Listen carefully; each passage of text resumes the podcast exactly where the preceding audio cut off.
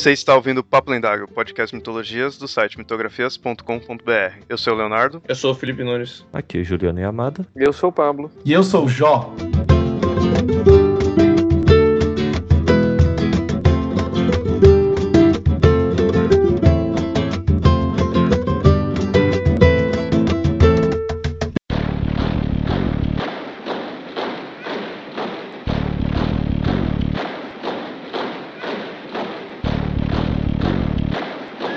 Partido que começou como nacional socialista, que entrou para a história por seus atos controversos. Mas o nazismo não se limitava apenas a ideias políticas. Com o conceito do super-homem ariano, uma religião com influências nórdicas e diversas ramificações influenciava a cabeça do povo alemão da época e até de grandes líderes. Nesse episódio do Papo Lendário, vamos mostrar a face ocultista do nazismo na Segunda Grande Guerra.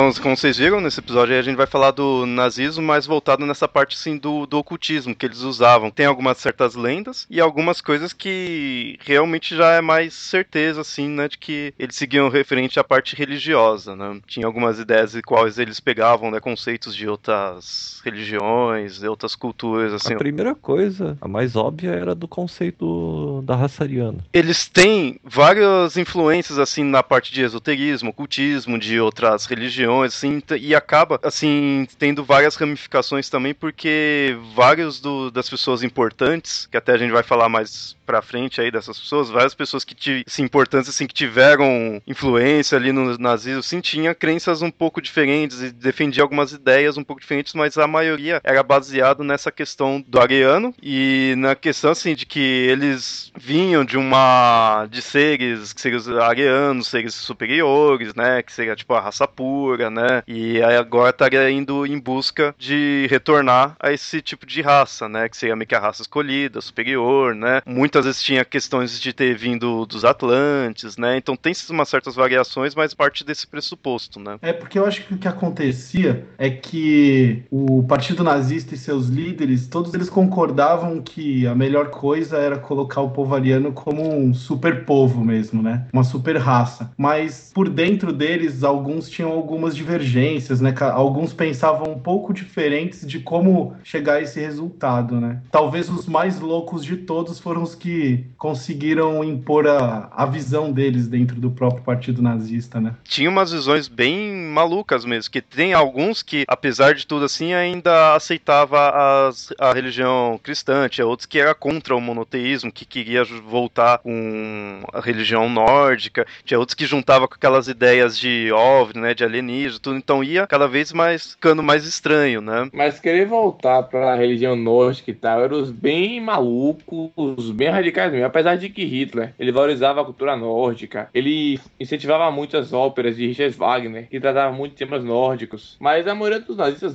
tem uma ligação forte com a igreja católica. Tem. Então, essa questão de voltar à cultura nórdica é mais um outro maluco bem radical mesmo. É porque assim, toda vez que você vai pesquisar a cultura nazista, né, que foi curta, mas foi intensa, é, você sempre se depara com diversas, diversas opiniões sobre a mesma sobre o mesmo fato, sobre a, uma curiosidade, porque a Segunda Guerra foi contada a partir da visão de quem ganhou, né? E isso fez com que várias, vários fatos, vários documentos, várias, vários registros mesmo da, da história do nazismo e de qual era a, visão principal foram destruídos depois da Segunda Guerra. Então muita coisa virou mito, muita coisa virou lenda. Putz, aí você vai lá e pergunta, por mais que você seja um repórter sério, você vai lá e pergunta para um general que sobrou, que era completamente completamente maluco, ele vai falar a verdade dele. Aí você vai perguntar para outro, ele vai falar outra verdade. E aí, cara, junta teorias novas, né? Tipo, uma nova religião misturada com um monte de maluco divergente, dá o que deu, assim. Várias, várias respostas para a mesma pergunta, né? Isso somado também a uma coisa que a gente tem muito hoje, que são os malucos atuais, que acaba juntando outras teorias, né? Outras coisas, aquelas coisas que você encontra, que né, informações que você fica meio assim, a pessoa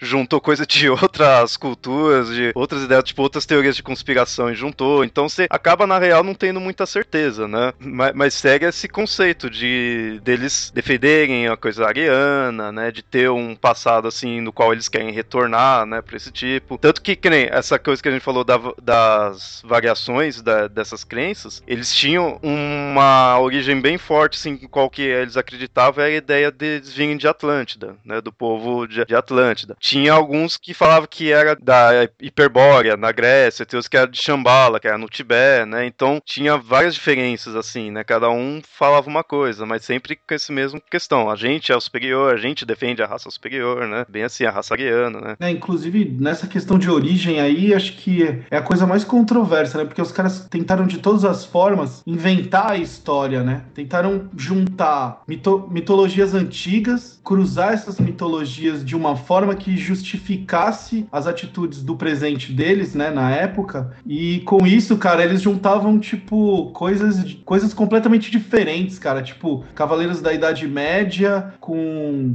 religiões nórdicas, com coisas que os escritores estavam fazendo na época, né? As novas visões de, que misturavam ciência com religião. Então, cara, isso deu uma salada bem maluca, assim, para pegar o que tem hoje de registro e conseguir fazer uma separação que cria uma linha lógica é bem complicado, cara. É que, que a gente falou, eles pegavam de vários lugares. Tem um dos que eles mais pegavam era a mitologia nórdica, tanto que eles tentavam, né? Alguns tentavam restaurar, né? Os deuses nórdicos, como o Odin, né? Que seria o Odin nórdico, mas lá na Germânia era o Odin. O, eles tentavam, né? Colocar esses outros, deuses, pegava também de coisa hindu, pegava coisa grega, né? Então era muito misturado, né? Uma coisa que eu percebo assim que para poder para poder entender um pouco o partido nazista, você tem que entender um pouco do contexto histórico e, e, e lembrar que, tipo, naquela época estava muito em moda questionar tudo que até então a Igreja Católica tinha colocado como regra sem questionamento, né? Consequentemente, foram para as outras igrejas cristãs esses dogmas e, sei lá, acho que na, os, os, nazistas eles tentaram de todas as formas criar o, um, um, novo genérico para todas aquelas respostas, né? E com isso eles foram juntando as, é, essas maluquices aí de coisas nórdicas e tal. Até o ponto de chegar nesse negócio de visitar o Nepal, visitar a Índia para buscar mais informação e começar a justificar uma ligação deles com os nepaleses, né? Sim, eles chegaram a fazer muitas dessas expedições, né? Eles gastaram muito dinheiro e muito recurso fazendo essas expedições para tentar meio que provar as teorias deles, né? Para meio que encontrar, né? Por isso que perderam a guerra.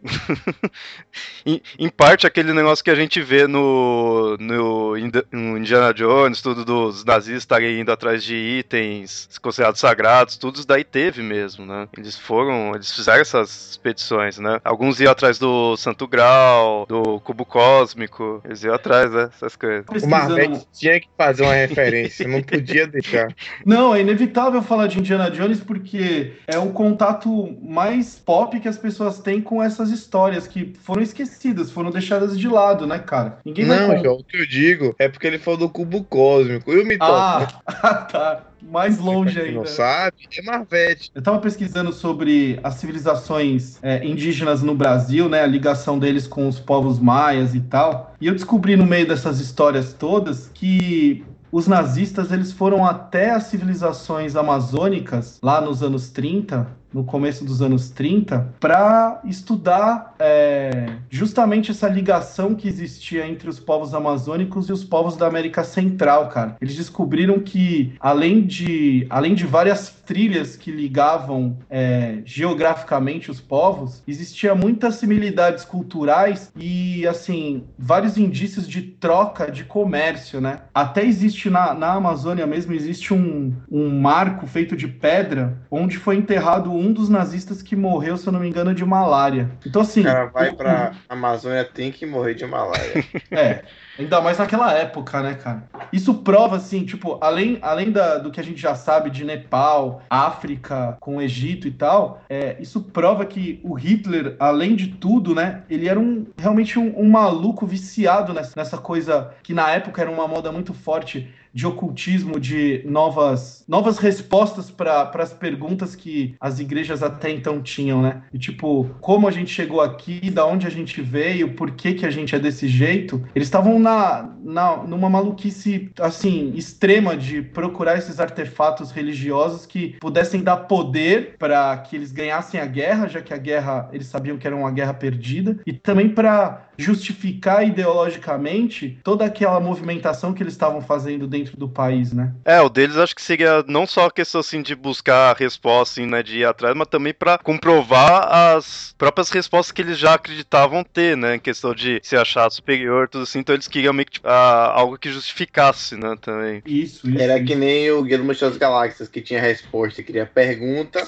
eles aí eles já tinham a conclusão e queriam a explicação para a conclusão que eles já tinham. Exato. Exatamente, exatamente. Mas é, é, e, e se você for pensar, cara, assim, qualquer um pode inventar uma, uma resposta maluca, qualquer um pode criar a, a solução que quiser para essas respostas básicas do ser humano e, junto com isso, acreditar que existe o cubo cósmico ou que existe o whatever. Mas o problema e o que torna a situação do nazismo e dos alemães, assim, completamente fora do comum na história humana é que, cara, esses caras tinham o poder de poder investir nessa maluquice e colocar a nação inteira atrás disso, né, cara? Você imaginar que o cara que acredita que é, um artefato mágico vai estar no Egito, ele pode colocar um exército inteiro, movimentar o exército dele todinho pra ir lá buscar isso, é, é muito louco, né, cara? Não é só um maluco acreditando nessa teoria, é uma nação com líderes malucos, né, acreditando nisso daí, movendo, né, as tropas, tudo. Então é, é algo bem diferente, é bem mais, mais forte, né, mais extremo.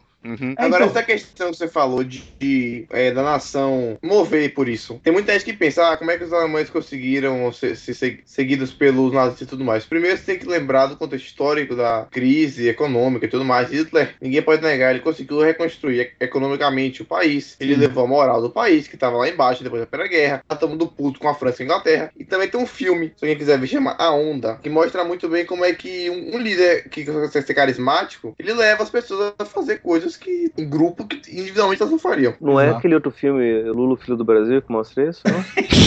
Poderia ser. Poderia ser também, cara. Poderia ser também. É, mas é aquele negócio, né? Hitler é- era uma pessoa carismática, por mais o que ele seja visto atualmente como o vilão da raça humana, né? Assim, Tá, deixa eu explicar uma coisa. Uma coisa que pouca gente sabe. Hitler, ele tinha sérios problemas pessoais de autoestima. Ele se Sim. rodeava de pessoas mais feias do que ele. Tinha gente que tinha problema no pet, gente que tinha outro que era cego, outro que tinha uma deficiência qualquer. Justamente para ele não se sentir tão ruim de, se ele se rodeasse de gente ariana que nem defendia. Uhum. Ele tinha vários problemas. Ele não era tão carismático assim. O que ele tinha era um assessor de imprensa muito bom, chamado. Hitler que era um cara muito, muito foda. Esse Ah. Gables tá, tá com ele desde o começo, desde a época da cervejaria e tudo mais? Eu não sei desde quando tá com ele, mas eu sei que sei. desde a partir do momento que tá com, com Hitler, o Hitler passou a ter uma imagem diferente. Uhum. E o, e o Goebbels começou a desenvolver uma série de estudos sobre propaganda e publicidade, que valem até hoje, inclusive. Ele Sim, foi um dos sim. maiores publicitários do mundo. Sim. Isso daí a gente não tem como negar. E que foi ele que construiu a imagem do Hitler. O Goebbels ele fala dos judeus, ele pegava aquelas imagens dos ratos e fazia as propagandas comparando os judeus aos ratos. Ah, mas, mas isso daí é só uma consequência de uma, de uma época que vivia um anti- antissemitismo muito forte. Já. A Europa vivia um antissemitismo bem pesado há mais de 100 anos. viveu, né? Sempre viveu, na verdade. Sempre. E na Espanha é e de outros países também. É, mas ele estava muito forte há uns 100 anos. Tipo, precisava de uma desculpa para odiar judeu. Sim, sim. E o Sem nazismo aí na Alemanha, o fato dos judeus também, os judeus tinham muito, tinham muito poder, muito dinheiro na Alemanha. Era meio que alguns os judeus mais poderosos funcionavam como uma espécie de estado paralelo do do tamanho poder que eles tinham.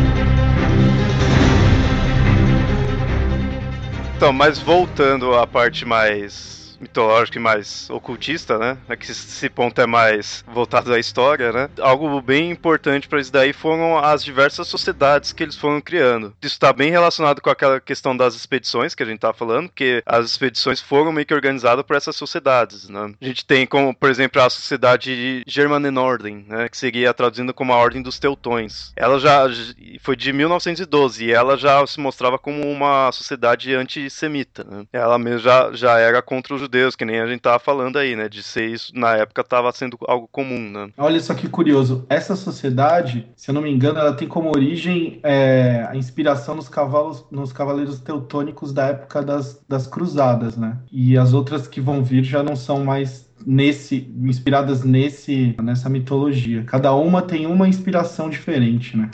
Outra que a gente tem é a Sociedade Vril. Ela foi fundada por Halsofer e tinha o objetivo de explorar as origens da raça ariana também. Então, você vê que sempre esse é meio que o foco de todos, né? O foco em comum, né? E ela dizia que ela tinha exercícios para poder acordar as forças Vril, que seria uma raça subterrânea, né? Segundo essa a crença dela, tudo. Essa sociedade ela ela falava que ela tinha contatos com fontes tibetanas, tudo, né? Que aí dali essa sociedade teve aprendeu coisas segredos de manipulação, né? De coisas de poder persuasivo e diziam que Hitler conseguiu também essa ideia assim, de ser persuasivo, segundo essa sociedade que foi ensinando para ele esses ensinamentos que teve com as fontes tibetanas, né? É o que aconteceu é que os, o, o, os líderes nazistas que ainda não talvez não fossem nem do partido ainda, talvez não existisse partido, mas o general que fez essa expedição militar mesmo de aprendizado, ele voltou com um conhecimento do Oriente que até então não existia na Alemanha. E essa novidade ele conseguiu decupar em diversas técnicas, né? E algumas delas eles, passa, eles passavam para os outros participantes da, da sociedade, né? Secreta. Acabava ajudando nos próprios rituais. Realmente, essa coisa aí tem a ver com magia corporal e manipulação de massas através da gestos com a mão. Se você for ver é, alguns vídeos de discursos do Hitler, você vai ver que ele usava as mãos de uma forma muito clara, assim. E eu já li algumas histórias que diziam que esses movimentos que ele fazia com as mãos é, é, eram aprendidos dentro dessa sociedade vril aí. São movimentos hindus, tal, tem a ver. Se procurar, você acha. Uma outra sociedade que a gente tem é a sociedade Aneinerb, seria esse o nome, seria da, um ramo da SS, né? Com isso a gente também já vê que ela foi fundada pelo Himmler, né, que era da SS, e ela sempre estava envolvida em práticas de ocultismo e ela estava também em busca da Atlântida e do Santo Grau. Era justamente essa cidade que ia atrás disso daí, né? Essa acho que seria bem a, aqueles lados que a gente, como a gente tinha citado, né, antes do Indiana Jones, tudo, seria acho que pessoal dessas sociedades, assim, desse lado aí do nazismo que estaria lá enfrentando o Indiana Jones, né, assim, que é quando eles iam atrás das coisas místicas, né? É porque eu acho que esse lado mais esotérico, ele não chegava tão forte assim na população, sabe? Talvez a população tivesse mais ligada naquela questão do ah, o ariano, nós somos o povo mais forte, nós somos o povo escolhido, tal. Que se você for ver é um jeito de contrapor a própria visão judia, né, da coisa. Eu lembrei agora de uma de uma história de quadrinhos que tem uma história parecida do Magneto Testamento, quem não eu recomendo muito bom, contou a história da infância do Magneto na Alemanha. E aí na escola dele ele vai e ganha o, o arremesso de da vara, porque ele, ele controla ela, ela, com os poderes dele. Aí, aí no dia seguinte aí, aí o, o diretor da escola chega e fala: então, esse judeu não ganhou nada, a vara que ele usava tá com defeito, e agora ele vai usar uma vara oficial para, para provar que não, que não conseguiu derrotar o alemão. E foram e deram pra ele uma vara mais pesada. ele foi e ganhou de novo. Aí foram se batendo nele. Tinha que dar hora de madeira. okay. Bom, continuando, uma outra sociedade que a gente tem a Sociedade Thule, fundada em 17 de agosto de 1918, né? Ela meio que veio da Germanenorden, né? Das ordens dos Teutões, né? Ela foi criada a partir dessa. É, o nome dessa sociedade, ela vem do a de origem grega, que segundo as lendas, tudo seria uma terra ao norte, bem distante, né? Meio tipo uma terra Terra Perdida, que aí seria meio que um, uma terra paradisíaca, e os deuses também habitariam ali, né? Ela era financiada pela alta classe alemã, a partir dela que surgiram as cabeças que fundaram o partido nazista, né, cara? Ela veio muito, ela foi muito influência do nazismo e essa principal coisa do ocultismo no nazismo justamente dá tudo. Total, ela, ela fundamentava conceitualmente o que era o nazismo, ela, ela meio que unia as, as cabeças que dirigiam o nazismo, né, cara? Todos os grandes líderes ali do partido nazista eram membros da sociedade Thule, participavam de rituais e, e dos, dos ensinamentos que ela trazia, né? Porque assim, por mais maluco que a gente pudesse que a gente possa achar que os caras eram, eles estudaram pra caramba. E a gente sabe que o povo alemão é conhecido pelo, pela sua tecnologia. Os caras, ele, quando eles pegam para fazer uma coisa, eles vão até o fim. Então, por mais maluco que todos os líderes do partido nazista fossem, eles foram pro Oriente, eles foram atrás de conhecimento, né, cara? Então, de alguma forma, tinha alguma coisa ali que realmente funcionava. E funcionou durante um bom tempo, né? É que, é, que né, em parte, essa maluquice se vem desse conhecimento, porque você vê que eles, pequenos valores, eles pegaram coisas de civilizações distantes, tudo assim, então, assim, não, não é só criado de forma arbitrária, né? Eles pesquisaram tudo, assim, não, não é porque era maluco que eles eram burros, assim, né? Tipo, não conhecia Exatamente. nada, né? Meio que pelo contrário, né? Talvez esse conhecimento que deixou o pessoal doidão, porque são coisas bem distantes, né? Pô, eles pegaram coisa hindu, é, sabe? Coisa bem longe, é muito. E juntou, né? Fez essa salada. Sabe que até hoje tem um castelo na Alemanha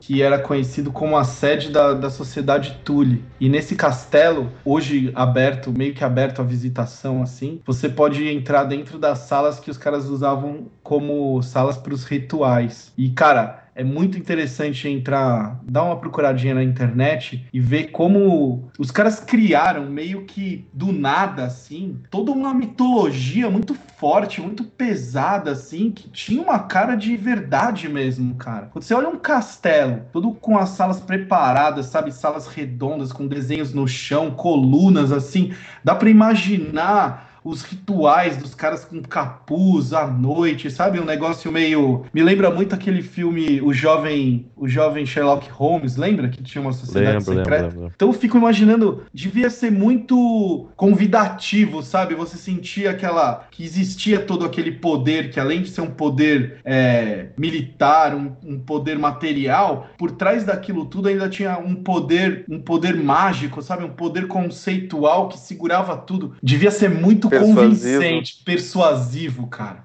Porque você imagina, é, os grandes, os pensadores, eles iam lá e de alguma forma eles acreditavam aquilo, mas eles conheciam o backstage, né? Agora os caras que iam para na, na segunda linha na terceira linha, não tinha essa. Eles acreditavam piamente que aquilo era verdade, né? Aquilo devia trazer um superpoder na hora da batalha que devia ser difícil de, de, de passar por cima, né, cara? Sem querer ser chato, mas já sendo, é, toda mitologia é verdadeira. Pra quem Exato. acredita nela. Então... Pra quem acredita, faz sentido, faz sentido. É, tipo, a, a, mitologia é sempre a do outro, nunca é a minha. A Exato. minha é sempre a verdade. Exato. Então eles estavam vivendo uma verdade ali, mas isso é verdadeiro em qualquer tipo de mito que você quiser. Você vai no Vaticano, você vai sentir a mesma coisa. Você vai Sim. em qualquer igreja evangélica de fundo de quintal, você vai sentir a mesma coisa. Você vai até no Congresso Nacional, você vai no Superior Tribunal de Justiça. Você se envolve por aqui. Você vai sentir a mesma coisa. Você vai achar que lá não, realmente o que eles estão fazendo lá é de verdade. O que Sim. realmente eles fazem lá é fazer a justiça, é a verdade, não sei o quê. Apesar de que se você vê de fora, você vai ver nada disso. Ô, Pablo, mas será que os caras que inventam, e foram os caras que começaram a juntar uma coisa com a outra e tal, eles não têm essa visão de que, ó,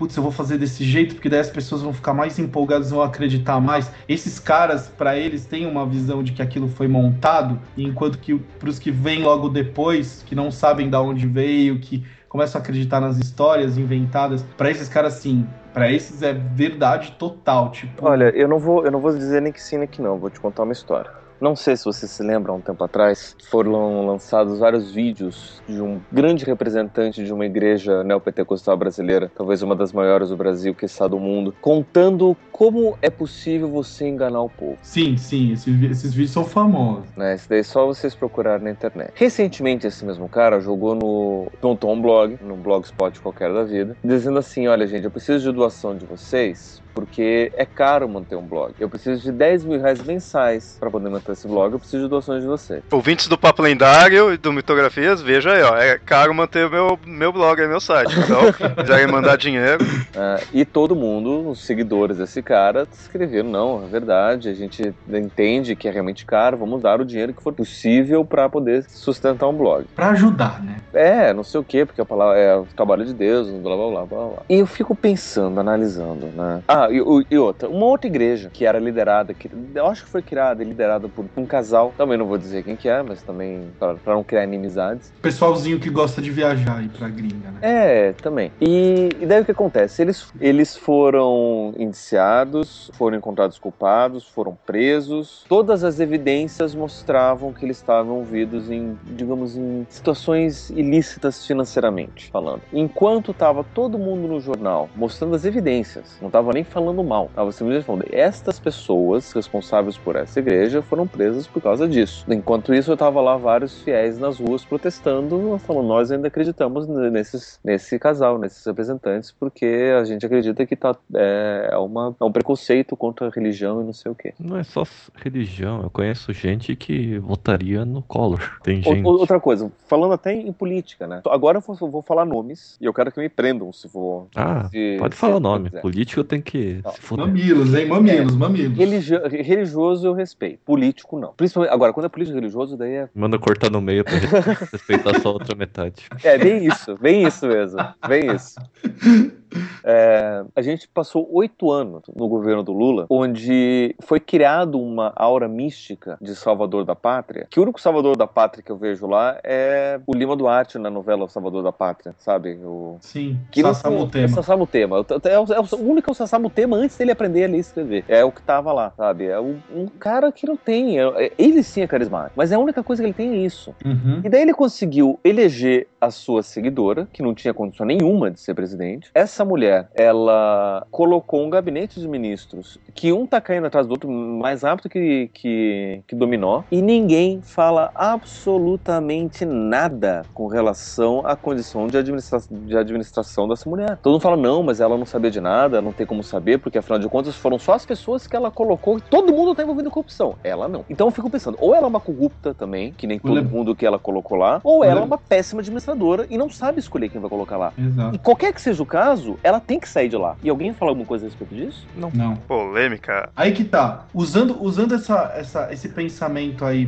para pro nosso tema aqui, eu sempre fico pensando, cara, e isso não, talvez essa resposta nunca, nunca possa ser realmente respondida. O Hitler em si, ele era bem assessorado, ele, ele não era ele que decidia tudo, isso a gente sabe, ele era tipo, fazendo analogia a um filme, ele era o diretor. Será que ele ele era o, o, grande pensador ali no meio daqueles caras, ou ele era simplesmente um cara carismático, entre aspas, que foi usado como um puppeteer para poder chamar o povo alemão para ir atrás dos pensamentos malucos pensados e inventados pela sociedade Thule e o, e o partido nazista. Pensar dessa Ó, forma. Ele não era não uma era pessoa só... carismática, mas por aí. Ele não era uma pessoa carismática. Eu acho que ele calhou de ser o cara no lugar certo, no momento certo. Uhum. Eles precisavam de alguém, né? Eles precisavam de um testa de ferro, né? Mais ou menos, mas não sei se, eu não sei se eles, mas ele calhou de ser o cara que conseguiu fazer com que as coisas andassem. Uhum. E daí, uma vez ele colocado as coisas em movimento, não tinha como parar mais. E ele continuou. Ele ainda era o Führer, ele ainda era o general, ele ainda mandava nas coisas. Se ele dissesse não, era não. Se ele mandasse matar, matava. Matava. Como, como ele matou o amigo dele, que era chefe da SS, né? Tá. Na hora que o cara não era mais necessário, ele foi lá e mandou matar e acabou. Ele não era pensador, tinha outras pessoas que pensavam por ele, ele tinha os assessores dele. Tinha as pessoas que ele falava, eu quero que isso aconteça, e as pessoas iam lá e faziam acontecer. Agora, o planejamento, tudo era dele. Então, mas eu fico imaginando assim, que tem.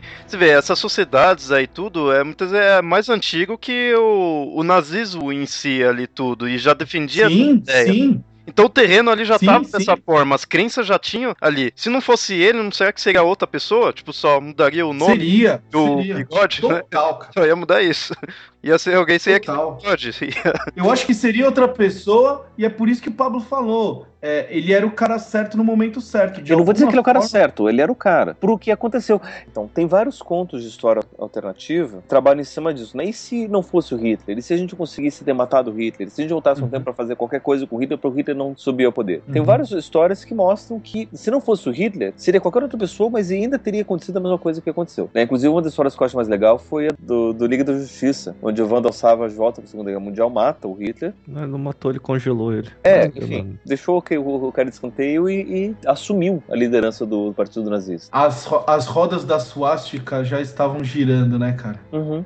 Não tinha como parar. O, o Jung ele, ele, ele diz uma coisa bem interessante num livro que ele escreveu entre as, entre as guerras. né? Ele fez uma análise da Primeira Guerra Mundial mostrando que um povo, quando ele vive um período de extrema racionalidade, ele acaba invariavelmente caindo em ações extremamente irracionais. Emocionais, né? Irracionais. Não necessariamente. É, enfim, emoção, a emoção também é irracional. Mas, então, era o que eles estavam vendo no final do, do, do século XIX. A ciência estava crescendo horrores, a política estava se estruturando horrores. Era talvez o período mais racional da história da humanidade. E a guerra era necessária. Tanto que todo mundo disse que a Primeira Guerra Mundial aconteceu porque tinha que acontecer. O assassinato do arquiduque Franz Ferdinand foi uma desculpa. E daí o que aconteceu? Depois da, da Primeira Guerra Mundial, o, o- Europa não, não, não se, não se recuperou. Aliás, o mundo não se, se recuperou. Tanto que os movimentos artísticos todos apontavam que ainda se mantinha o estado de irracionalidade. Todos os, os movimentos artísticos pré é, entre guerras eram movimentos que questionavam a estrutura racional. Ou seja, o povo ainda não estava satisfeito com isso, né? E ao mesmo tempo a ciência estava crescendo, você tinha a física quântica explodindo horrores, né? A relatividade, a matemática, a psicologia estava tava surgindo nessa época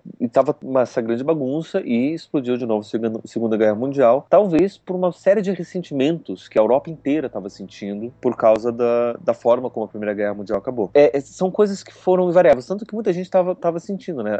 O período da Guerra Fria, se alguém piscar errado, vai acontecer a Terceira Guerra Mundial. Aham. Porque ainda era uma- um período de tensão, tanto quanto era esse período da Primeira e Segunda Guerra Mundial. Mas exatamente, era a questão de Hitler mais era uma coisa meio que inevitável. Agora, se o cara, por exemplo, o cara disse, ah, você tem uma máquina do tempo, o que, é que você vai fazer? Ah, vamos matar Hitler, let's kill Hitler. Vai vir outro, né? Vai ficar outro no. Vai vir outro. É isso que eu sempre imaginei. Qual que é a história? Qual que é a história que, Pode ser pior até. que, eu, que eu vi? Alguém me contou, assim, não foi foi você, Juliano, que me contou? Ou de um cara que voltou no passado pra matar o Hitler bebê. Ah, e ele fui eu. encontra- Foi, foi você, alemão, encontra o pai do Hitler e mata o filho do pai do Hitler. Falou, então matei o Hitler. Só, que, aí na a verdade, babá. ele é, adota outro, ca- outro menino que era o Hitler de fato. Então o cara que voltou no passado pra impedir a Segunda Guerra Mundial provocou, Criou o Hitler. criou o Hitler, Não era um cara, era uma guria. E era Enfim. um. a pessoa. Era um seriado inglês, era muito bom até. Era legal pra caramba. Que aí tanto que ela pega e rouba um recém-nascido de um cigano. Caraca, que doideira isso, hein, cara? Você tirar mais a arianida-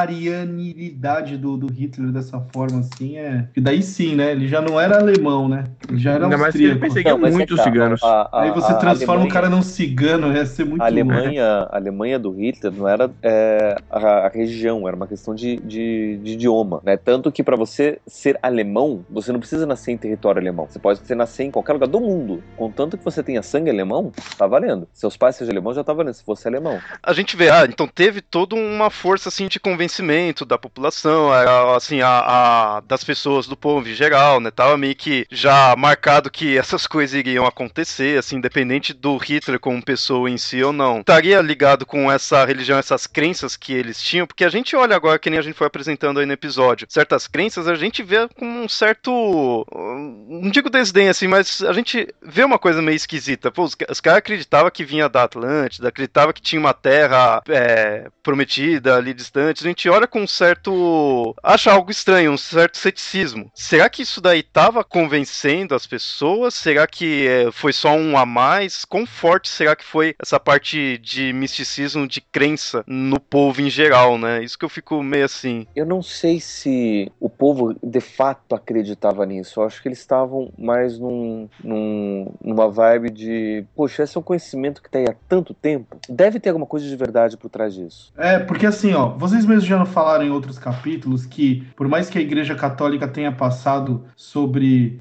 a Alemanha, a Igreja Ortodoxa, a, as crenças nos, nos deuses nórdicos ainda era uma coisa que ficava inerente, né? Era uma coisa que ainda, de forma empírica, ia passando de geração para geração, não era? Então, eu, eu acredito que o Partido Nazista não chegava muito profundamente é, de forma a tentar ficar explicando e justificando o porquê que o povo ariano era melhor porque estava ligado a tal, tal, tal, tal. Acho que não chegava na, na, no assunto da hiperbórea pro povo. Pro povo tava mais uma questão assim. O povo tava passando fome, né, cara? Então, tipo, você não precisava de muita coisa para convencer os caras. Bastava você mostrar sua força, e disso o, o Partido Nazista sabia muito bem como impor a força, né? Já fazia o povo ficar do lado deles, porque falava assim: bom, nessa briga aqui onde eu não tenho nem onde comer, eu vou ficar do lado mais forte. E agora, o lado mais forte é o lado do governo. Tá mostrando força através dessas revoltas na rua, tá mostrando força porque tomou o poder, eu vi que tomou, mas se eles são mais fortes, eu vou ficar do lado deles. Talvez essa coisa toda mística, esotérica, ela tava mais no backstage ajudando a fundamentar, sabe? A, ajudando os próprios líderes a acreditar naquilo que eles queriam vender pro povo. Seria uma coisa meio elitista, né? Totalmente elitista, cara. A gente vê pessoas crendo nisso daí, mas a gente vê que essas pessoas que creem eram os caras que estavam ali próximo do Hitler, né? Segundo o que dizem tudo. Então, o, o que nem o Himmler que ia atrás dos itens, do Santo Grau, tudo assim, tudo. Então, talvez seja uma coisa elitista ali deles usarem isso para movimentar, né? Ou ajudar a se movimentarem. E aí, com isso, eles convencem o povo, tudo. O povo talvez não tivesse nem aí, nem sabendo direito o que, tipo, falava, ah, não sei o que que vocês vieram de Odin, tipo, mas hein, né? Tipo, eu, eu quero é matar a fome, assim, né? Porque a do povo, o povo tava passando fome, o povo tava fudido. Então foi meio que uma época de radicalização ideológica. Ou os caras ficaram lá do nazista, ou os caras ficaram lá dos comunistas. E os nazistas tinham milícia pra bater em comunista. Exato, exato. Sabe, sabe a analogia que eu faço é a seguinte: imagina a, a igreja católica, ela não, nunca explicou explicou os mistérios da fé no detalhe, nunca discutiu filosofia ou origem das coisas com seus fiéis, até sei lá, até o meio dos anos 50, talvez. Antes disso era imposição de... Então, era a imposição de uma visão, né? O, o, fiel ia para a igreja, se emocionava ou não e ficava lá tal, mas não era discutida a coisa, a coisa não era aprofundada. Um cara morreu na cruz, o nome dele era Jesus, acredita em Jesus e Jesus, aleluia, e vamos que vamos a questão filosófica da religião nunca foi muito discutida até pouco tempo atrás, né? Então, você imagina no estado de terror que eles estavam, né? Num país numa iminente guerra, sabe? Mostrando os dentes. É, é, esse tipo de coisa não era. Eu acho que isso ficava mesmo dentro dos círculos das organizações da sociedade, dessas sociedades secretas, que, que eram financiadas pela alta classe alemã, que estava sentindo que estava perdendo a mão, tava perdendo a, a rédea do, do, do, do, país, né? Tava perdendo ao ponto de perder até sua própria identidade. Então, o que, que acontece quando você tem uma sociedade desequilibrada, como o próprio Pablo falou, de uma, de uma coisa completamente é, emocional, que era a Idade Média, onde ninguém sabe nada, vai só pela emoção, depois passa para um negócio científico racional, o movimento contrário é extremista e começa a puxar para o irracional de novo. Vamos pela emoção, vamos acreditar que a gente é melhor porque a gente veio de outro planeta, que é a mão agora. Agora essa é a vibe. E vai todo mundo em movimento de gado, os caras vão indo atrás, né? Não precisa discutir muito. Não, não é meio que isso, cara. Sim. Os próprios nazistas, eles pregavam meio que um pouco do antirracionalismo, porque eles diziam que quando a pessoa ficava se questionando muito, isso prejudicava a uniformidade que eles queriam, e eles pregavam a favor do, do instinto do, da questão do, do impulso, assim, não da racionalidade. É, e também que quando você vai querer dominar, você não quer que as pessoas fiquem se questionando muito, né? Fiquem pensando muito sobre isso. Não, pô. Né? Você vai num evento, você vê, você vê os vídeos de um evento nazista hoje em dia, né? Você pega, pega as filmagens da época, você vê que tudo é feito para ninguém pensar. Ninguém tá sentado em roda. Os caras estão posicionados de forma militar, olhando para um banner gigante de uma suástica tá lá se impondo, sabe? O líder tá no alto para você olhar para cima, então tudo é feito de um jeitinho para nada ser questionado, né? Você não tem tempo para pensar. O que é algo, mesmo assim, as pessoas não sabendo desse lado místico que tem, isso daí é algo comum de se ver em religião, né? Se tá todo mundo Sim, ali você junto sente, igual, né? meio olhando pra algo ali de reverência, né? Tudo, né? Então você vê com o conceito parecido, né? E aliás, a própria você fala, olhando assim pra suástica. A suástica era um símbolo, de certa forma, religioso. Ela tem em outras culturas, né? Tudo. Então foi algo também que os nazistas pegaram, né? E colocaram no grupo deles, mas a suástica, a suástica ela é meio que um simbolizando ali um sol, né? É um símbolo religioso que foi totalmente deturpado e que hoje em dia perdeu totalmente o sentido original graças aos nossos queridos nazistas. Ah, Assim, o, o poder dos símbolos, cara, eles não, eles não, ele não pode ser negado. Você pode levar as explicações do poder de um símbolo pela parte esotérica, de você acreditar que aquilo tem realmente uma, um poder mágico sobre as pessoas, ou você pode acreditar no, no- no- nas defesas do poder do símbolo pelo lado científico, cognitivo na cabeça das pessoas. Sei lá, o Pablo deve saber isso profundamente. A suástica, ela é um símbolo poderoso e assim, todo símbolo pode ser deturpado, cara. Todo símbolo, porque para você saber o que aquele símbolo significa, você precisa estar por dentro, você precisa ser iniciado, né? Nem o E- símbolo tem significado. Por aí. Exatamente. O símbolo não tem significado. Você que leva o significado ao Hum, símbolo. né? não, não. Os, os signos têm significado. Símbolos, eles agregam significado. Então, um símbolo pode significar qualquer coisa. Mas a suástica aí seria o quê? Seria um símbolo, um signo nesse Não. contexto? A, a, a- a cruz é um símbolo, a suástica ele é um símbolo, porque ele vai significar um monte de coisa, vai depender do seu uso. A suástica, ela, a 45 graus, como era do nazismo, tem um- uma de significação.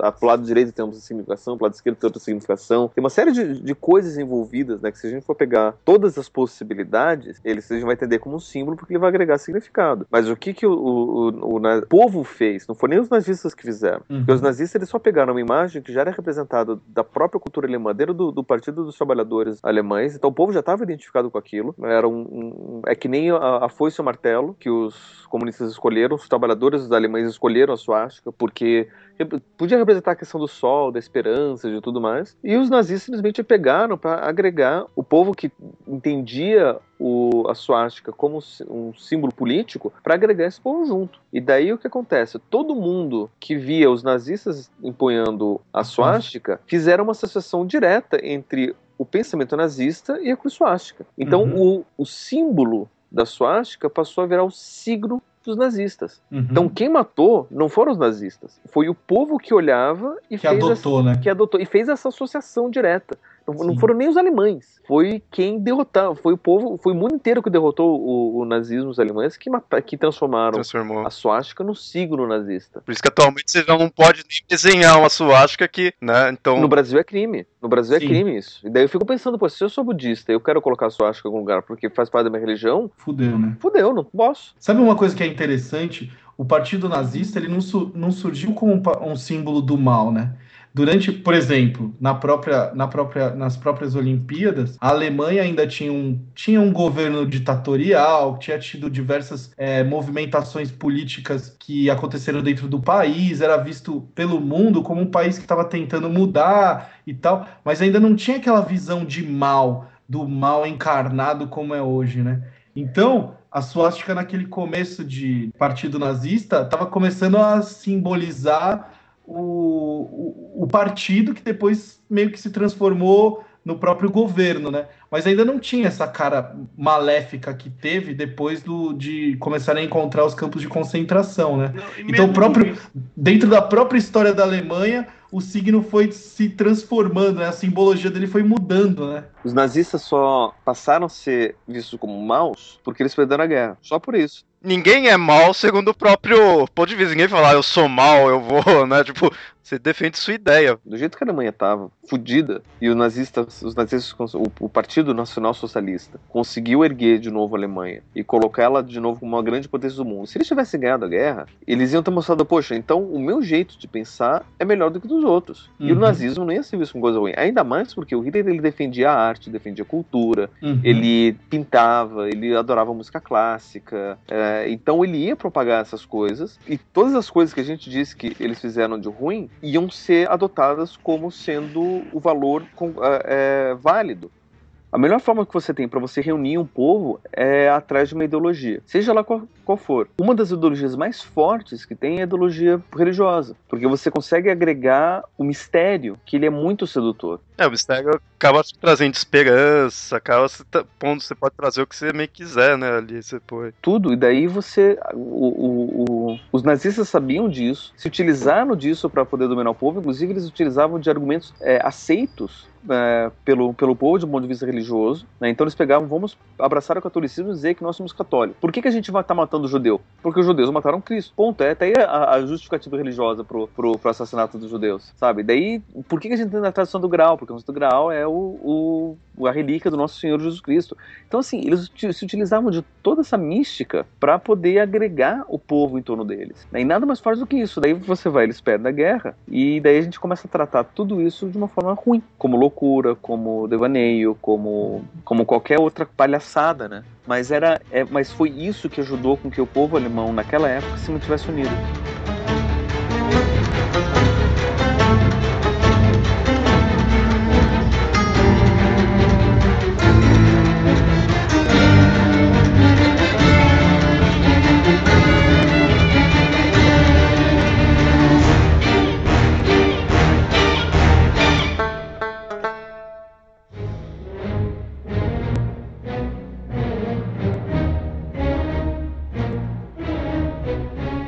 Agora a gente viu ah, meio que a, as sociedades, a, a, ideologia que eles tinham, assim, tudo, mas que nem eu falei, isso daí, como a gente mostrou, não era só em si o povo que tava, tipo, acreditando nisso daí, era, muitas vezes eram as pessoas que estavam ali ao lado do Hitler, todas as pessoas de elite que tinham essas ideias, né, as voltadas para essa parte mística, parte de ocultismo, tudo assim, né, parte de crenças, né, e alguns seguia bem essa ideia prática, né? Só a questão do povo ariano, tudo. Outros já iam uma coisa muito, muito além. É coisa assim que você olha atualmente, você acha até é muito bizarro, é muito, muito estranho que atualmente a gente vendo, né? Coisas que, em certo momento, você até se pergunta se realmente acreditava naquilo, porque junta coisas meio atuais, assim, coisas que a gente vê em religiões mais atuais. Então, é, é, bizarro, né? Aí a gente vai mostrar certas ideias dessas pessoas, certas pessoas, né? Assim, a gente começa com um bem estranho, uma crença bem estranha, né? Que é a do Miguel Serrano. Ele foi um diplomata chileno, e aí, segundo essa, as ideias dele, ele defendia que o Hitler estava em Shambhala, e esse local seria um centro subterrâneo da, da Antártida, onde os deuses da Hiperbórea estariam lá e iriam voltar numa frota de OVNIs. Ah, esse eu conheço, é divertido.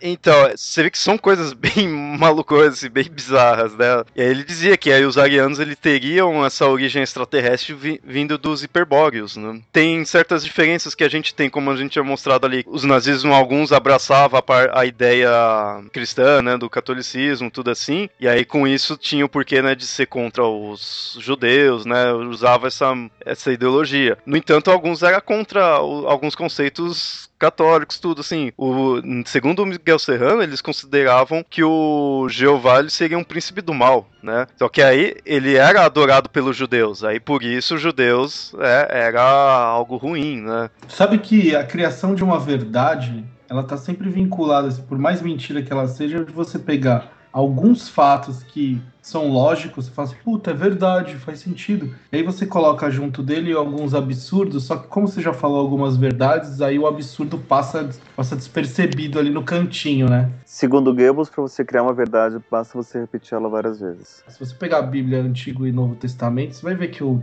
o Deus do Antigo Testamento, ele tinha atitudes diferentes das que Jesus pregava, né? É, ele era bem sanguinário, por, por sinal. Você pega essa verdade, esse fato, você pega o Deus que é vendido no primeiro, é, no primeiro, na primeira parte da Bíblia, e pega o Deus que Jesus vendeu na segunda, eles não fazem sentido. Aí você vai lá, escuta um maluco falando que esse Deus era um outro Deus, que ele era o demiurgo, que ele era o Deus que fez os, os, os judeus se distanciarem de uma coisa boa. Aí você começa a fazer a, a, a, maluquice do cara inteira começa a fazer sentido por causa de uma, uma coisinha, né, cara? É, no, o Serrano ele continuava com isso daí porque ele mostrava que ele respeitava a ideia do Jung, né, os, coisas, os arquétipos, tudo, coisa, coisa coletiva, tudo ali. Então, ele pega coisas que atualmente a gente ainda defenderia, tudo assim, né, só que juntava com essas coisas mais estranhas, né. E aí o Serrano ele continuava com essa coisa de misturar também várias coisas, ele tinha coisa tanto nórdica quanto hindu, e, e é aquela coisa, né, ele considerava o Hitler como salvador, né, eles, era comum ficar ficar pondo assim, né, meio que endeusando o Hitler, né? E aquele negócio, ah, mas isso é muito estranho, isso não tem nenhuma, nenhum registro, nada, né? Como que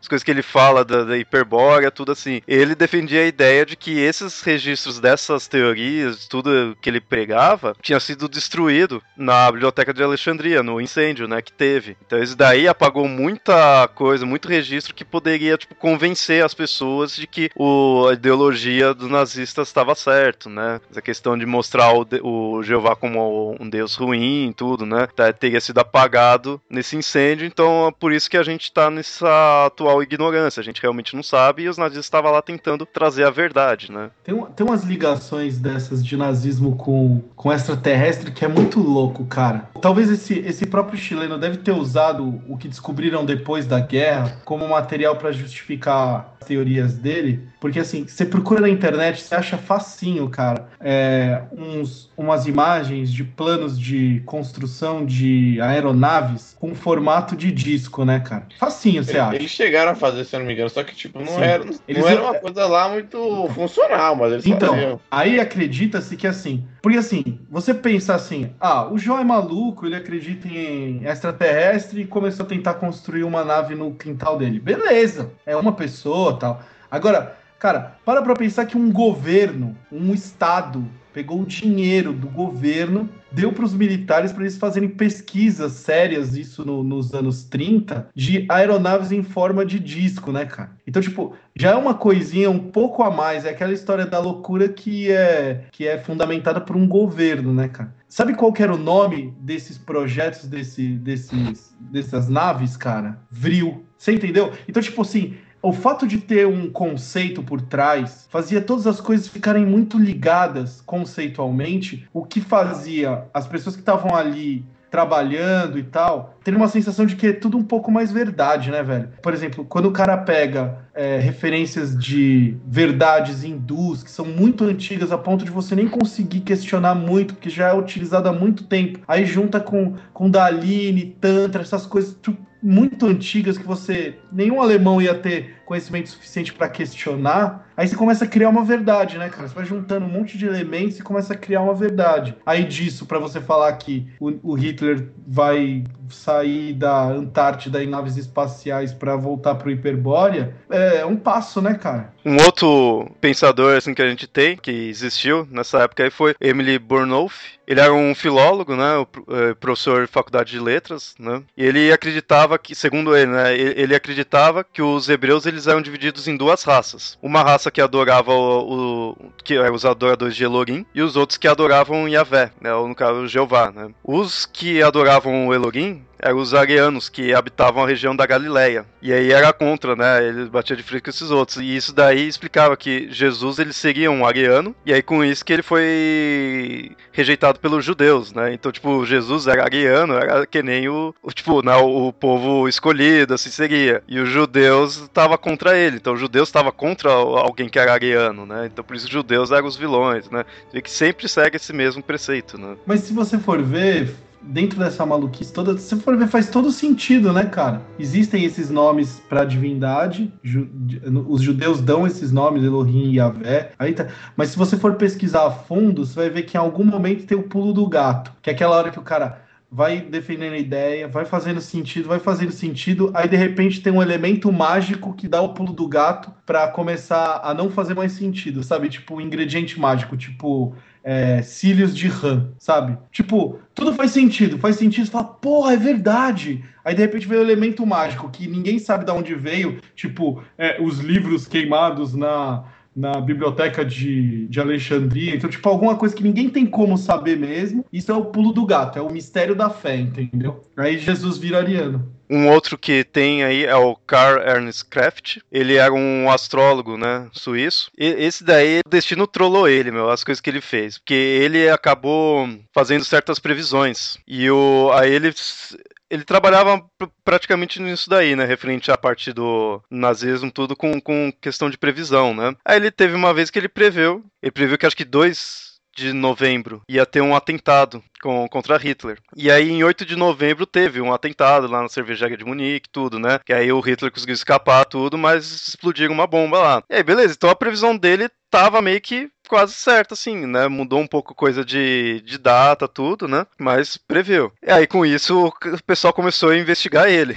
Investigou tudo, beleza, ele foi liberado. Com isso daí, é, isso chamou a atenção do Goebbels, né? O Goebbels, que a gente já falou aí, né? Mexia com a parte da propaganda do partido nazista. E o Goebbels, ele já estava interessado na, nas profecias do Nostradamus. Os nazistas chegaram a utilizar bastante essas coisas, as profecias, né? Do Nostradamus. E aí eles colocaram o Kraft para começar a decifrar essas profecias do Nostradamus, né? Aí beleza, então ele foi o, o, cargo dele, né? Aí uma vez ele previu que a guerra ia terminar, que a Alemanha ia ganhar em 43, né? Ele, que no ano de 43 a Alemanha ia, ia ganhar. Só que aí nessa época os aliados que estavam começando já a ganhar, estavam, né, indo melhor na situação. Aí o Hitler ficou mó assim e começou a perseguir os astrólogos, os ocultistas, né? Tava meio que puto da vida. Aí o Kraft foi capturado, né? Com... Foi preso tudo, alegando que traição, né? Assim. Aí beleza, ele tava, foi capturado, tudo, depois foi, foi solto, tudo. E aí ele, já com problemas de saúde, tudo, já tava meio paranoico, tudo, ele mesmo assim continuou escrevendo e escreveu uma previsão que ele tinha sobre bombas que iriam atingir Berlim. Aí os alemães acabaram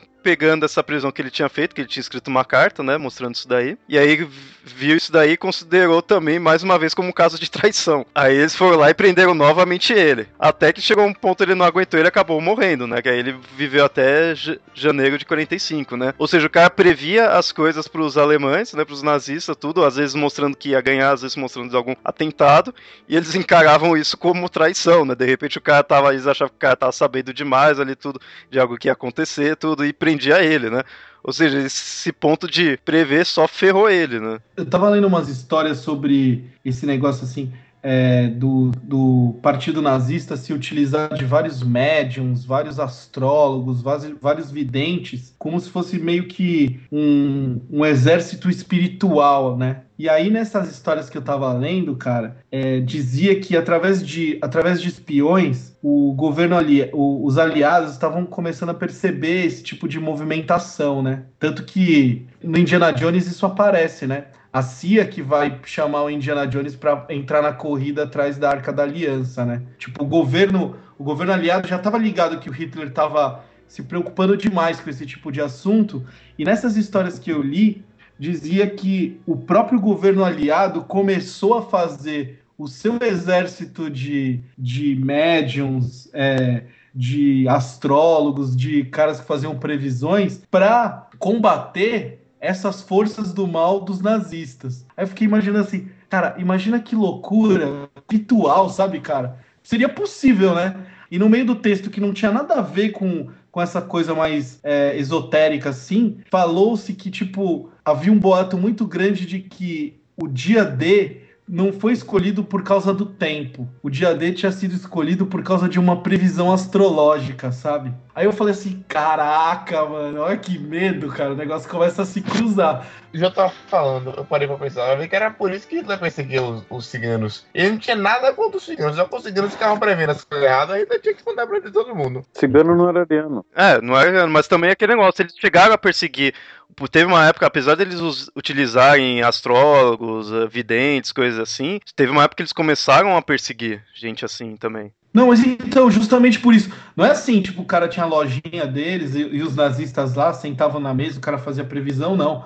Os caras, eles. Primeiro, o que, que eles fizeram? Sequestraram todos, acaba. Tipo, aonde tiver um cara desse, você vai lá, pega e traz, e traz pra cá os caras faziam uma seleção. Se achasse que o cara era competente, não era um, um farsante, ele botava como colocou, como colocou esse, esse alemão que você falou até agora. Ele era usado como se fosse tipo um bichinho numa gaiola. Quando a gente precisasse da, da energia ou da, dos poderes dele, a gente colocava. Porque assim, cara, o Hitler, como, como o próprio Pablo disse, ele era um cara complexado, era um cara fraco, era um cara que tinha muitas fraquezas, assim, do, do próprio, da, de própria formação de caráter, né, cara? Então, com isso, vinha muito de ser um cara supersticioso, de acreditar em qualquer coisa que. qualquer coisa que pudesse torná-lo mais forte, ele dava moral para aquilo, né, cara? Não é à toa que ele fez essa cruzada pelo mundo atrás de relíquias religiosas, né? Ele precisava de algo que compensasse as suas fraquezas.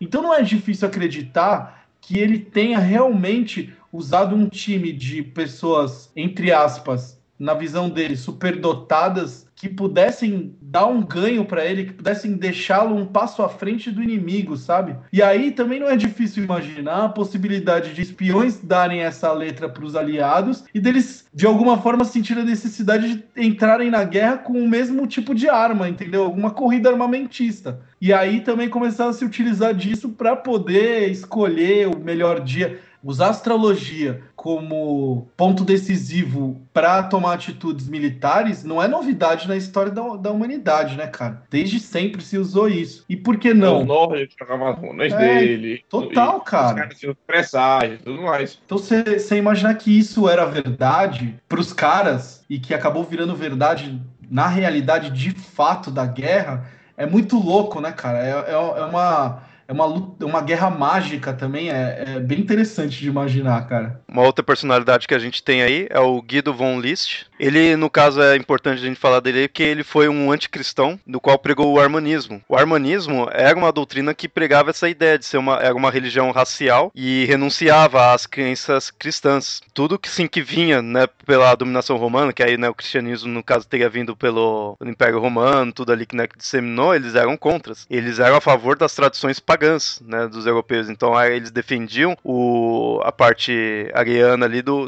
sendo referente aos nórdicos, tudo, né? Essa, esses conceitos, tanto que eles acreditavam na dimensão de Valhalla, tudo, né? Eles defendiam essa ideia. Até o Von List ele tentava resgatar o culto solar, né? Ele, ele era contra muitos conceitos que vinha do cristianismo. Né? Se os caras não ficassem loucos a ponto de usar isso para justificar uma guerra e atitudes não humanas, você vai ver que, tipo, hoje em dia existem um monte de pessoas que são contra as crenças cristãs e usam as tradições pagãs como, como religião mesmo, né, cara? Sempre a Wicca tem... ganhou força em cima disso. Eu ia falar isso, exatamente Exato. a Wicca. Não, é aí que tá o ponto, né, do, do, do, do, do nazismo. É pegar algumas coisas e levar isso ao extremo, o extremo irracional, né, cara? Hoje em dia são os cristãos que fazem isso. Não se preocupem, não precisa pegar anticristianismo. Os próprios cristãos já fazem isso. Eles fazem isso com eles mesmos também. É. Entre eles, com os próximos. Só a gente vê exemplos na Irlanda, onde tem protestantes católicos brigando por nome de rua, uma outra personalidade que a gente tem aí, nesse caso bem famoso mesmo, foi o próprio Himmler, né? Ele foi, ele é o que comandava a SS, tudo, né? Ele que estruturou tudo, né? Tanto que a própria SS, os, assim, o, o símbolo dela, assim, não sei se poderia realmente chamar símbolo, mas o que representava ela era os dois S, né? E era em forma rúnica, que é a, aquele desenho que a gente vê seriam duas runas que representavam dois raios, né? Era algo nórdico ali, né? Então o próprio símbolo dele já mostrava essa questão. Ele era bem interessado nesses temas de ocultismo, né? E ele admirava a doutrina dos cátaros, né? Agora vamos explicar rapidinho. Os cátaros, ele era uma seita religiosa cristã do século XII ao XIII, e eles acreditavam que os ensinamentos do, de Cristo eles tinham se do corrompidos pela Igreja Católica. Então, de certa forma, o Henry ele era meio contra ali a parte católica, tudo. Ele mesmo defendendo a ideia assim de Cristo, ele... então, e segundo a doutrina dos cátaros, o Jesus ele não teria tido uma existência é, material, tudo, né? Ele, para eles daí seria uma heresia, né? Dizer que tipo Cristo teria tido carne, né? Teria tido matéria, tudo, porque isso daí seria a, a parte de matéria, assim, seria algo do diabo, né? Ah, é que nem no, nos colégios de, de freira, internato, que as meninas não podiam dormir de, de bruços. Não era para tentar o diabo, era pra mostrar. o diabo os... era o porteiro? Não, elas não podiam. É, né? Também, né? Mas que é uma verdade, é, me relataram muitas vezes que se a menina virava a barriga para baixo e a freira visse, é capaz que apanhasse dormindo, uhum. acordava apanhando. Mais um que a gente tem que falar aí é o George Lance von Liebenfels. Jorg. Jorg. Ah. Jorg Lance von Eu odeio esses Jotas que se lê como I. É, é J, não é o I, porra. É, nome alemão também, botar pra pronunciar nome alemão é sacanagem. Uh, Jörg, Jörg. Jörg Lanz von Liebenfels. Ele, te- ele foi o fundador da revista Ostara, foi um, vocês podem procurar, é uma revista que foi famosa, que era antissemita, né? Tudo, né, da época do, do nazismo, tudo. E ele teve uma vida monástica, tudo, e ele depois de um tempo ele encontrou uma tumba de um cavaleiro, de um cavaleiro templário. Aí ele alegava que ele teve uma iluminação. Quando né, ele encontrou essa tumba, tudo que aí fez ele desenvolver a- essas teorias que ele tem do arianismo e das raças inferiores, tudo, né? Ele defendia né, a questão do arianismo ser superior, tudo por causa dessa revelação que ele teve, né? Aí ele defendia que a culpa do de ter outras raças, tudo, né? Ter negros, ter essas coisas assim, seria a culpa de Eva, por causa que é- ela teria se envolvido com os demônios, tudo, e aí daí teria nascido esses seres dessas outras raças, né? Que eles consideravam raças inferiores, né? Que aí você tem dois conceitos, né? Você tem o primeiro que é o já culpando as outras etnias e junto culpando, Culpando a a mulher, mulher. né? É. Exatamente. Inferiorizando mais ainda a mulher. É, juntou a fome com a vontade de comer, né? Uhum. E aí ele falava que até por causa disso que aconteceu com Eva, tudo assim, é uma das explicações que as mulheres loiras têm atrações por pessoas de cor, né? Homens negros, né? Assim, porque seria tipo uma tentação pra mulher.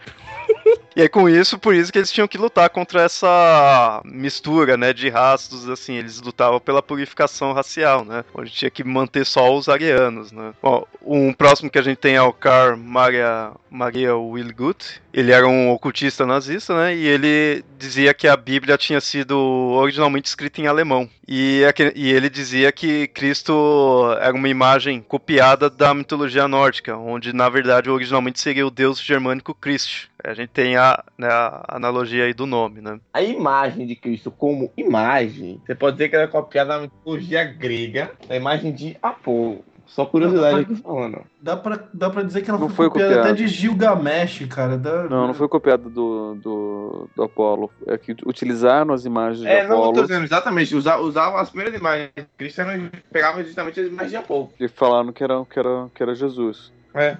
Mas não, não é que foi copiado, eram, eram as mesmas. Simplesmente tipo, trocaram a etiqueta do Sim, eu nome. de copiado, digo, a imagem que tinha de Cristo, é, a imagem que tinha de Cristo é exatamente a mesma imagem de Apolo. Não de de copiado nesse sentido. É, hábito que os romanos tinham desde antes de aceitarem o cristianismo, né? De assimilar a cultura e substituindo o significado dos símbolos, Não, né? mas isso, foi uma prática dos primeiros cristãos, não foi nem da, dos romanos. Vídeo de Natal. Porque quando. Não, o Natal foi uma prática romana. Quando você instaurou o- a Igreja Católica Oficial. É, com você- concílio, né? é, com o concílio de Nicéia. Mas você usar Apolo como imagem de, de Cristo foi uma, uma prática de, de evangelização dos primeiros cristãos. Né? Porque o- os gregos, eles precisavam de uma imagem, né? E os judeus, eles não tinham essa, essa prática. Sim, sim. Então eles precisavam, é, tá, é, quem que é esse Jesus? Como eles não tinham uma foto pra mostrar, não tinha o Facebook, tá aqui no perfil pra você ver. Sim, sim. Eles pegavam, ó, é, tá vendo aquele lá, ó, ele é tão legal quanto aquele. Vamos falar que aquele, na verdade, não é Apolo, aquele é Jesus. E Sim. passou a ser assim. Mas esses primeiros cristãos eram, eram romanos, né? Não, Então- eram gregos. Ah, não eram romanos? Não, eram gregos. Porque antes deles irem pra Roma, eles passaram pra Grécia. Ah, Só olhar a geografia da Europa ali. Bom, segundo ele, veio do. não veio de Apolo, veio desse Christ, né? Que era um, um deus germânico, né? De- de- deixa, eu só, deixa eu só me corrigir. Não foi grego, foi dos primeiros cristãos do, dos judeus mesmo. Enquanto ainda era tratado como uma seita judaica. Daí, se, não, se foi entre os gregos, se- foi em Roma ou se foi em Atenas, daí eu já não sei. Mas foi com os gregos, os helênicos, que os cristãos fizeram isso. Você você me disse sobre esse cara, eu só vi uma coisa na minha cabeça. Senta lá, Cláudia.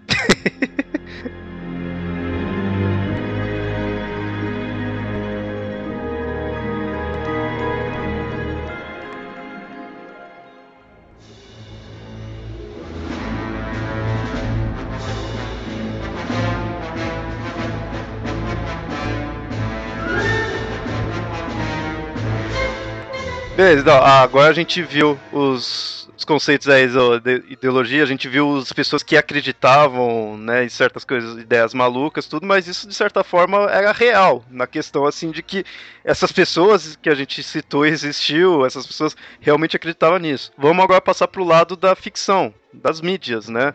A gente tem muitas histórias aí fictícias aí que contam que envolve nesse universo mostrando a parte de nazismo, da Segunda Guerra, tudo voltado com coisas místicas, né? A gente tem o Indiana Jones, como a gente já citou antes aí no episódio, que mostrava deles indo atrás dos, dos itens sagrados, tudo, e aí nos filmes mostrava que realmente esses itens tinham algumas coisas, né? Tudo. Eu acho que Indiana Jones é a maior referência pop dessa, dessas histórias que não são contadas, cara. É impressionante. Eu tava lendo a origem do Indiana Jones, né? Da onde veio. Cara, desde o começo ele imaginava um professor de, de, de arqueologia que se envolvia com coisas ocultistas, cara. Então, desde o começo ele tinha essa ideia de contar essa história que, que, que foi esquecida, sabe? Uma outra história que a gente tem aí é os, as histórias do Hellboy. Quem conhece os quadrinhos, tudo, tem, tem os filmes, tudo mais. episódio sobre Hellboy. É, a gente já teve um episódio de Hellboy, então, caso vocês queiram, a gente deixa o, o link aí, vocês deem uma escutada, mas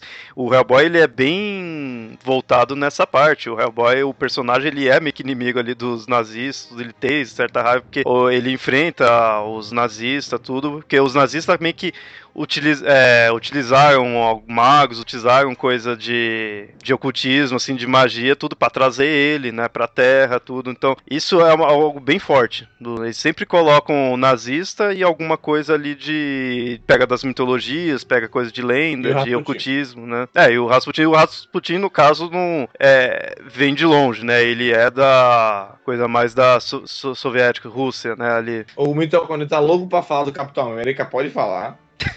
Você tem que falar da DC, né? A parte mística mesmo da Segunda Guerra Mundial foi mais na DC. Isso depois do esforço de guerra. Que... Quais histórias a DC tem isso? Várias histórias. E era assim, era uma explicação. Por que, que os super-heróis que tinham nos Estados Unidos não iam para a Segunda Guerra Mundial? Não iam lutar na Europa? Hitler conseguiu a Lança do Destino e a Lança do Destino permitia a ele controlar qualquer super ser que aparecesse na Europa. Então eles não podiam ir para a Europa mesmo. Eles eram proibidos pelo próprio presidente. Por que, que a lança fazia isso? Não tinha. Era um poder que eles criaram. Desculpa, Natória. É. É, Deus Ex Máquina. Uhum. Mas era basicamente uma forma. Os super-heróis só podem ficar nos Estados Unidos, não podem ficar no. É, pô. Não pode ter ido Deus... pra, pra Europa. É Deus Ex Máquina, pô. Mas foi isso. E a Lança do Destino tá até hoje presente no, no, na mitologia da DC, né? É do espectro, né? Ele tem a ver com é, a única Tem. arma mística que consegue afetar o espectro é o Lance Destino. Também, quem assistiu o filme do, do Constantine também viu ela lá. Estou prevendo que vocês não vão nem citar o, o Wolfenstein, né? Wolfenstein. Puta, Wolfenstein. eu, eu fiz uma coluna sobre o que é do Wolfenstein essa semana eu tinha esquecido disso. Toda a série de jogos é baseada nisso, né? No misticismo, no misticismo nazista inteiro. Misturado com ciência também, né? É. É, no, no, final tem o Hitler usando uma armadura de robô. Ah, esse é o, te, o Wolfenstein 3D. Os é, o outros... 3D é o clássico, o antigão. O, o novo Wolfenstein que fizeram pra, no, no Xbox, eu acho que eu vi um. Xbox, P3, PC. É, que é inteiro místico, não tem. Tem até zumbi, né, cara? É, toda, toda, toda pesquisa nazista, do, mística do, dos nazistas, eles colocaram no Wolfenstein. Antigamente eu não sabia que tinha essas coisas místicas no, do Wolfenstein. É que assim, o Wolfenstein 3D, que foi o primeiro que foi lançado, era uma época que a tecnologia do jogo era tão tosco que não dava para colocar muita apresentação. Então, é uma coisa que fica meio implícita, né? De ter castelos que usavam os castelos como fachada para fazer experiências proibidas, misturadas com magia. Mas isso vai se desenvolvendo conforme a série vai, vai aumentando, né, cara? Vai, vai passando o tempo, vai ficando mais tecnológica, e aí dá para fazer aquelas apresentaçõezinhas, contando a história, tudo. É que eu não cheguei a acompanhar, né? Eu lembro do 3D ali e pronto, né? Eu não, eu não vi como que foi, né? Cara, os trailers são bem. Os trailers são bem legais, cara. Já dá pra ver pelo trailer, assim, a ligação. É, lembra bastante a parada do, do herói que vocês falaram aí agora, há pouco, do gigantão vermelho do chifre cerrado. do Hellboy.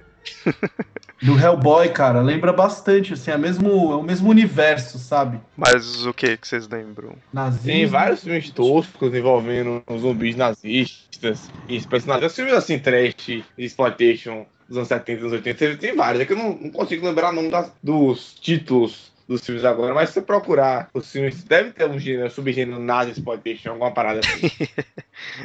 eu lembrei de outra coisa, no, era no anime Full Metal Alchemist. Era a única coisa que eu assisti. Que eles enfrentavam a sociedade Tule. Eu não lembro onde é que eu vi, eu sei que eu vi na época que eu assisti anime. Apesar que eu não lembro se era antigo ou novo isso. Que eu acho que eu assisti na casa de alguém, eu não lembro.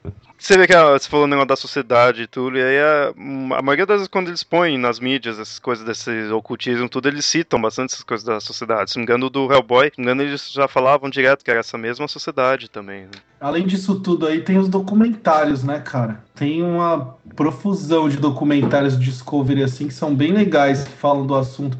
Tem uns que ficam viajando e tal, e levam o negócio pro, pro, pro alto, mas tem. É sempre legal assistir vários, que daí você vê que algumas coisas se repetem, e aí começa a ficar com um pouquinho mais de credibilidade, assim, pelo menos na parte histórica, assim, né? Cara, lembrei de um filme que é extremamente ligado com isso. É um filme de terror trash. Alguém já assistiu no- nas madrugadas da, da Band o Puppet Master? O mestre dos brinquedos? O mestre Tinha a ver com dos isso? Eu lembro, mas eu não lembrava que tinha a ver com Tinha. isso.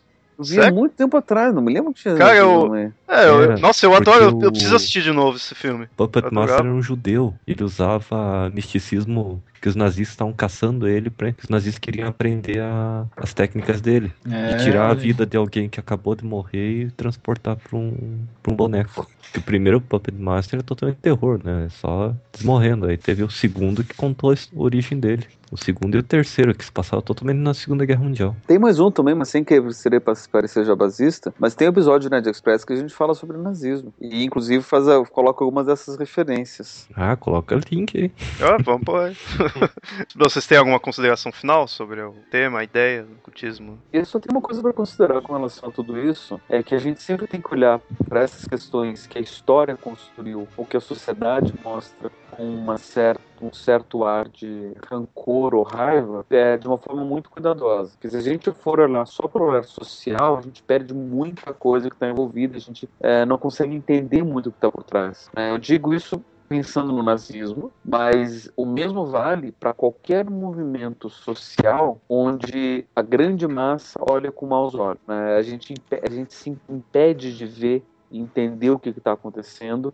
Você pode ser totalmente contra o que aconteceu, mas também é, não dá para a gente dizer que não teve nada de valor, não teve é, coisas aproveitáveis, né? Isso daí é, é meio que tratar de uma forma meio hipócrita tudo isso. Por exemplo, eu citei do, do Wagner, que Hitler gostava muito das óperas de Wagner, e meio que depois tem, tem gente que fica falando mal do Wagner e tudo mais, só por causa dessa ligação que, tipo, isso não, não merece de maneira alguma. É. Um dos maiores filósofos, um dos maiores Nietzsche filósofos. Não, o Nietzsche é pré-nazismo, mas Não, não, Nietzsche é penalista, agora os nazistas usavam Nietzsche, Não, mas e aí você tem- não vai tem- ignorar tudo que de- Nietzsche fazia só por causa disso, entendeu? Não, mas é que tá. Tem um filósofo que apoiava o nazismo, que era membro do partido, do partido nazista, inclusive ele é, demitiu o professor dele da universidade só porque o professor dele era judeu, que é o, o Heidegger. O Heidegger era, era alemão nazista, expulsou o disso. professor dele, que era, É que é verdade. russo, só porque ele era judeu, e, e não se desculpou nunca na vida dele pelo fato. né? É claro que tem, tem, muito, tem muita gente dentro da, da filosofia, tem muito russeliano que eu conheço que briga contra os heideggerianos por, esse, por essa questão. Né? Eu não vou aceitar as, as ideias de um cara só porque o cara ele é, brigou com o meu cara e não se desculpou, mesmo depois de ter pedido a guerra e tudo mais. Mas assim, você não vai desdenhar as ideias dele só por causa disso. O cara foi brilhante. né? E a mesma coisa, teve muita coisa que os nazistas fizeram que foram muito interessantes. Né? E, inclusive, toda essa reunião de, de, de misticismo que eles criaram foi uma coisa interessante também da, da, da gente poder entender. E a gente não precisa olhar com maus olhos isso, mas a gente saber olhar. E isso vale para tudo.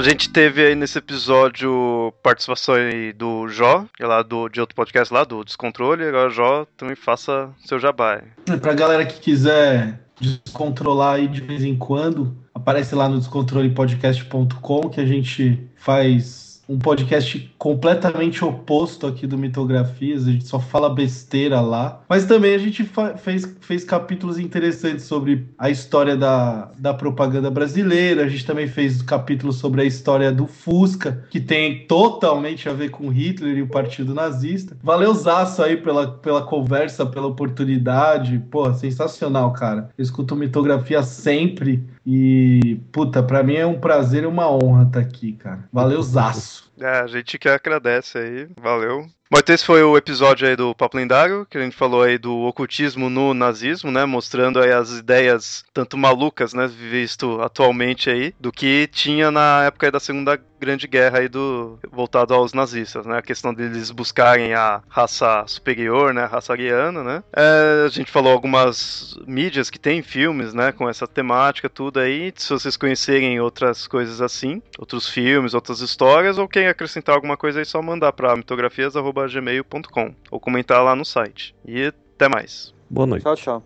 Valeu. Tchau.